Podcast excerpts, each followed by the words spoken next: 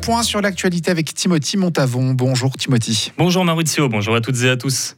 Des équipes mobiles vont parcourir le canton pour vacciner la population contre le Covid, une mesure pour faciliter l'accès à la vaccination de rappel uniquement. Ces équipes seront en route dès le 11 novembre prochain.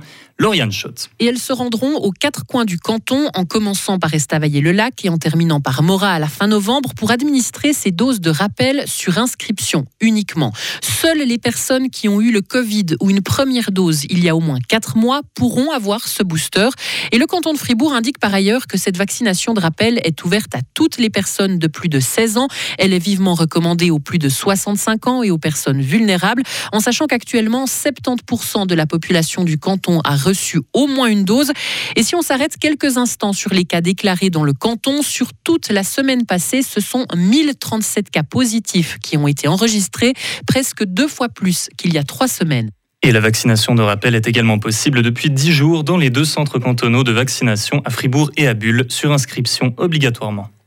Beaucoup de communes fribourgeoises hésitent à se débarrasser de la taxe pompier. La gestion du service du feu a été réorganisée par district.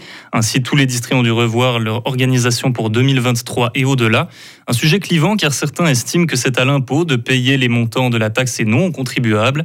D'autres préfèrent introduire une nouvelle taxe de 150 francs par an pour tous ceux âgés de 20 à 40 ans.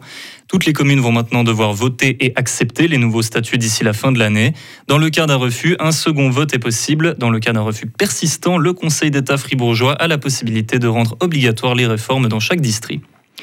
Le Parti des Verts vise haut pour les élections de 2023. Il se dit prêt à prendre ses responsabilités, à proposer des solutions durables et à devenir la troisième force politique du pays, selon son président Balthazar Gletli. Il regrette, je cite, que le Conseil fédéral préfère la politique de l'autruche en attendant que les problèmes disparaissent comme par enchantement. De son côté, Marco Chiesa, président de l'UDC, qualifie la loi sur la protection du climat de dangereuse. Selon lui, la loi va encore aggraver la situation énergétique de la Suisse. Il craint que le pays ne s'effondre si la gauche continue de gagner du terrain en politique. Le PLR, de son côté, s'est placé du côté des entreprises en prônant des réformes libérales urgentes ainsi qu'une volonté de collaborer plus étroitement avec l'OTAN pour ce qui est de la sécurité du pays. Il a également appelé à la transparence auprès de la population en soutenant qu'il n'est simplement pas possible de sortir du nucléaire tout en respectant les objectifs climatiques. Les Murs, c'est le nom du nouveau foyer pour vieux chevaux inauguré aujourd'hui à Bois, dans le Jura. C'est le quatrième établissement de ce genre à exister dans les Franches-Montagnes, une région célèbre pour sa race de chevaux typiquement suisse. Il a été créé par la Fondation pour le Cheval, qui a à cœur de protéger les vieux animaux à sabot ferré. La Fondation précise que ce nouveau foyer a été entièrement financé par ses donateurs. Il est par ailleurs ouvert au public et permet aux visiteurs de se familiariser avec la plus belle conquête de l'homme. El Chapo, le trafiquant de drogue mexicain, demande un nouveau procès à la justice américaine. De son vrai nom, Joaquin Guzman. Il avait été condamné à la prison à vie en 2019 et demande à ce que sa peine soit révisée car son avocat aurait été inefficace en le défendant. Il invoque aussi le fait d'avoir été jugé dans l'État de New York et non au Texas ou en Californie comme il l'avait demandé. Jair Bolsonaro acceptera une défaite s'il ne se passe rien d'anormal lors du vote. Le président sortant a plusieurs fois soulevé qu'une fraude électorale était possible par le biais des moyens de vote électronique, sans preuve évidemment. Il a même menacé de ne pas reconnaître les résultats s'ils lui étaient défavorables. Cette année, une commission de transparence va inspecter les scrutins et est censée révéler toute forme d'escroquerie dans les élections brésiliennes. Le président sortant est jusqu'à présent toujours annoncé perdant par les sondages. Une victoire bien méritée pour les Dragons. Après avoir perdu mardi à Zurich, le HC Fribourg-Gotteron est allé s'imposer hier soir à Ambri-Piotta, une victoire 2 à 1.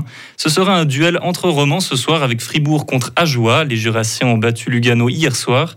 Un match qu'il faudra prendre au sérieux. Kylian Motet, attaquant de Fribourg-Gotteron. Je me répète souvent, mais il n'y a, pas, a pas de petite équipe dans ce. C'est la réalité, Kylian. C'est la réalité, ouais, mais, mais c'est vrai que bah, souvent les journalistes font des pronostics. Ils disent, ouais, euh, les équipes, euh, toujours, toujours les mêmes équipes vont aller envers le bas, mais pas du tout. Euh, tout le monde s'entraîne, tout le monde travaille fort pour, pour récolter des points chaque soir. Et puis, bah, c'est encore la preuve que, que Ajoie peut a gagné contre Lugano à la maison. Donc voilà, ça, sera un match. il faudra qu'on confirme, il faudra qu'on joue de la même.